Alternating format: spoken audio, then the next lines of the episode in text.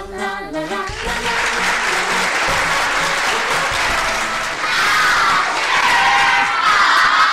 大家好，我是西安邦尼康小儿推拿咨询有限公司的王老师。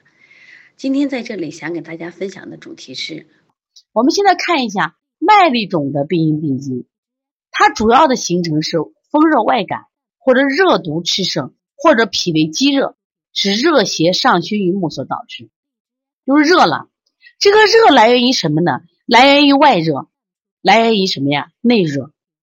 我们现在好多孩子得麦粒肿，我觉得内热大于外热。特别讲到这个冬天啊，我讲过很多次。呃，《黄帝内经》也希望大家去买本书回家看一看。《黄帝内经》呢，它的好，它不是治病的，它很多都是预防养生的。它又讲到春夏养阳，秋冬养阴。我们发现没？夏天倒很少有人上火，冬天上火的人很多。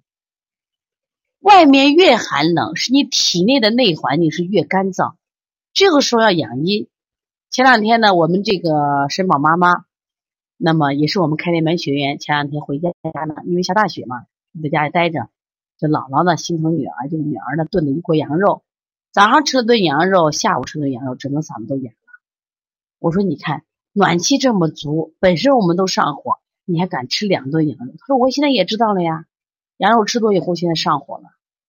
所以说，我们现在的孩子得麦粒肿多的话，就是因为脾胃积热造成的。当然还有什么，就是食物。你今天可能吃的并不多，但是你这个食物是高能量，它也会什么呀？热毒炽盛。还有环境，我们的空调、我们的暖气太热了，这是外外来的，就风热外感引起的，也也会引起麦粒。